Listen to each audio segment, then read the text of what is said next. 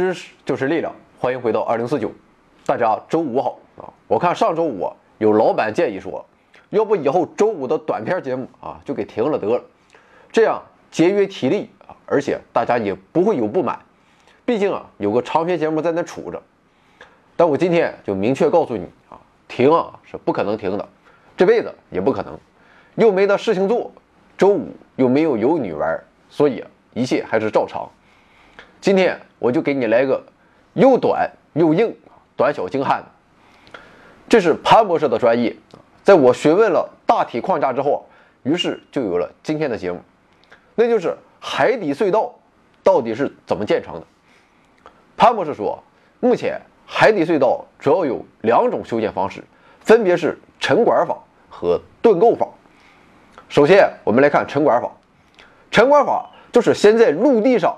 建好一段一段的隧道主体结构，两端用不透水的隔墙先给封起来啊，就像一根根密闭的管子。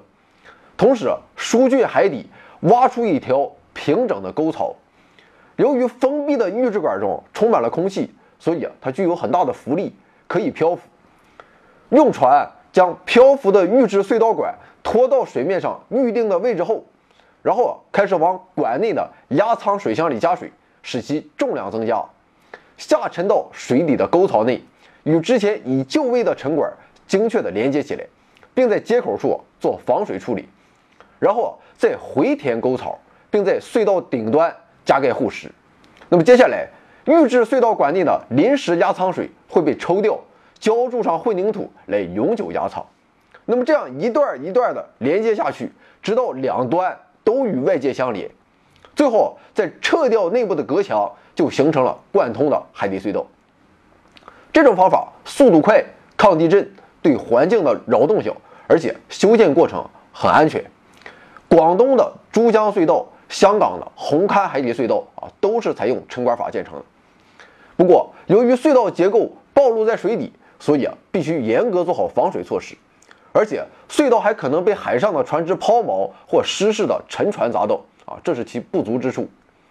第二种方法就是盾构法，盾构法是直接在水下的地层中挖出一条隧道。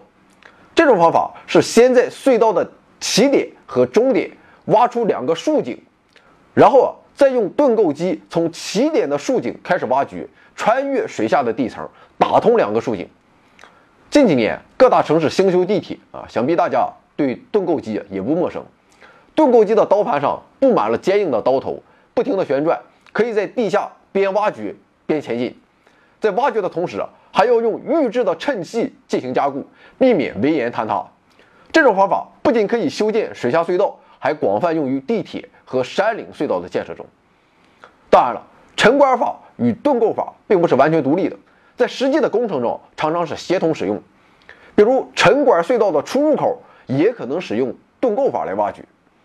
希望潘博士早日成为总工程师、总设计师啊！上海到旧金山的海底隧道，我就指望他了。希望在竣工的那一天，他的头发还能留存一点。回到二零四九微信订阅号已全面升级，微信搜索“回到二零四九”或 “back to 二零四九”，阅读节目文本，还有更多惊喜，精神的、物质的，还有你懂的。